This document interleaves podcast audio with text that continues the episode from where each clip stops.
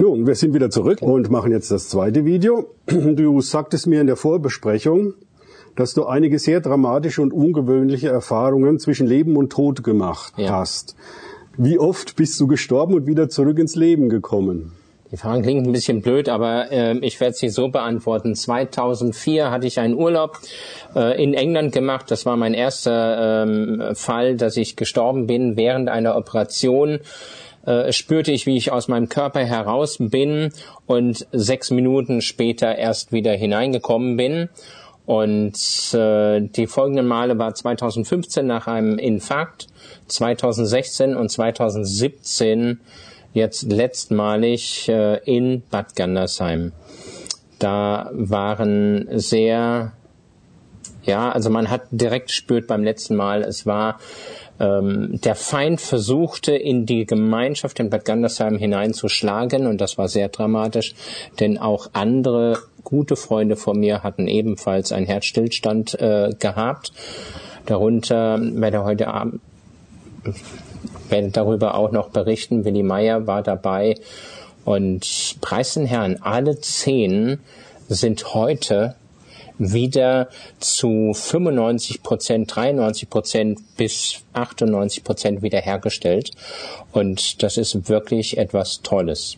Das ist natürlich ein tolles Zeugnis für Gott.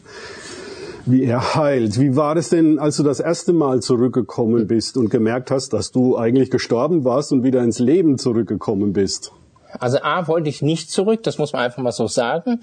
Denn als ich das erste Mal da war, im Thronsaal Gottes gelegen, ich habe geheult, ich sah die 24 Ältesten, die vier Gestalten und dann sah ich ganz da vorne in diesem Thronsaal ein gewaltiges Feuer und äh, dann hörte ich Posaunen und äh, Schofarklänge und viele andere Dinge. Und in dem Moment kam die Stimme aus diesem Feuer, äh, die mir sagte, du bist mein Sohn. Hattest du Angst bei dieser Erfahrung? Ich, ich, ich war fast gelähmt, sag ich mal. Ich konnte mich nicht bewegen, aber ich wurde aufgehoben von dem Feuer und wurde nach vorne geholt.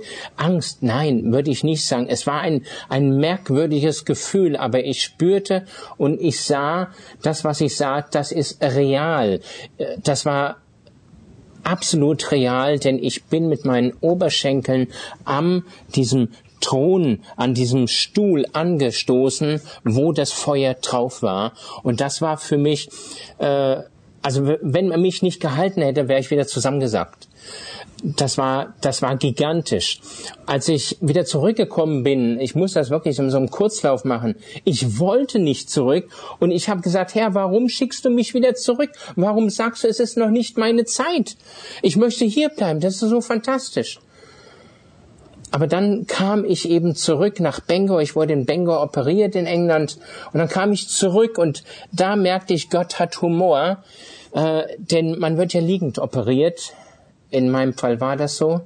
Aber ich kam sitzend saß ich dann auf dem OP-Tisch. Ich saß sitzend drauf und dann ein Riesengeschrei in, äh, in diesem ganzen OP, was nicht mehr da war. Es waren ein paar, paar Schwestern noch da. Die Ärzte waren am Waschen, äh, draußen hinter so einer Mattscheibe. Die schauten, äh, waren erschrocken, kamen in den OP rein, äh, testeten, äh, fühlten mich und waren total perplex, dass ich wieder da bin. Man hatte mich für tot erklärt, man hatte die Decke drüber gemacht äh, und hatte die ganzen, die ganzen Stöpsel abgemacht. Und äh, dann kam ein deutscher Arzt, der äh, da war in Bangor, also ist bekannt dafür, dass sie da sind. Und er sagte, äh, ich weiß jetzt überhaupt nicht, was abgeht. Sie werden morgen weiter operiert. Äh, jetzt werden wir erstmal schauen, wie es Ihnen geht. Aha.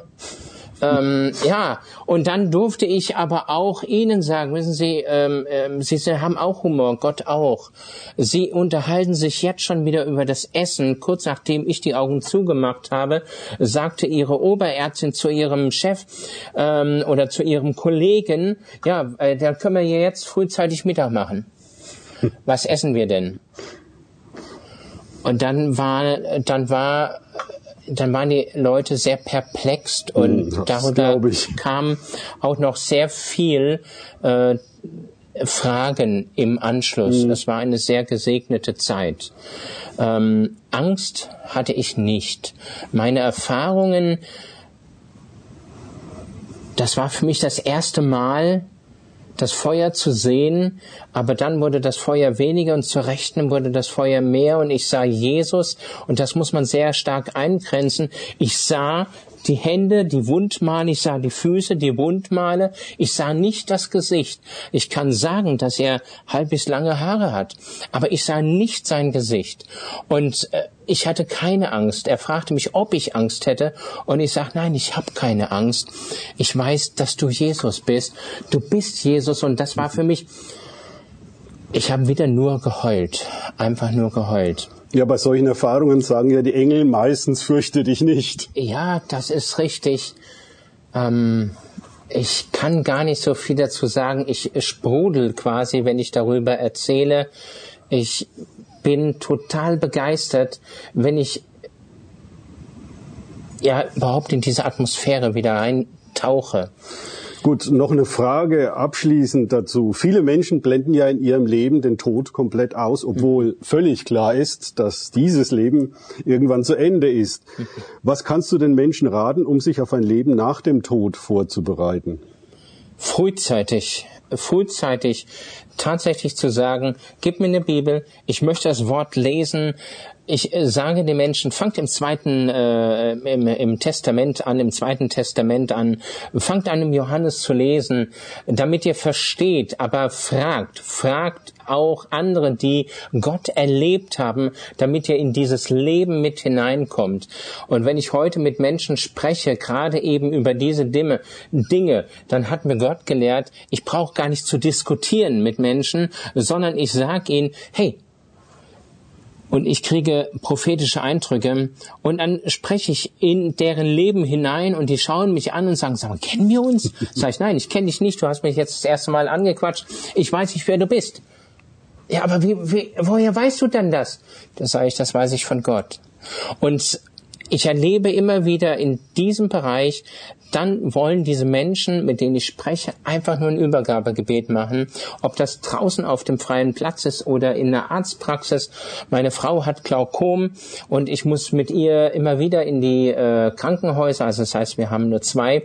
Äh, und an dem Glaukom, meine Frau sieht nur noch sehr, sehr schlecht aber Gott hat ihr gesagt, sie wird geheilt. Und dann sah sie mal nur zwei Prozent und die Ärzte sind schon drauf ausgegangen, sie ist, äh, sie wird blind werden.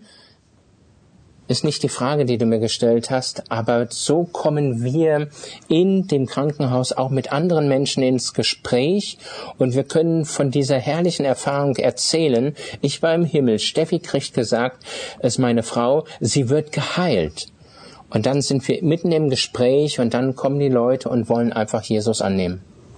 Vielen Dank für deine Offenheit und wir machen gleich weiter mit einem dritten Video.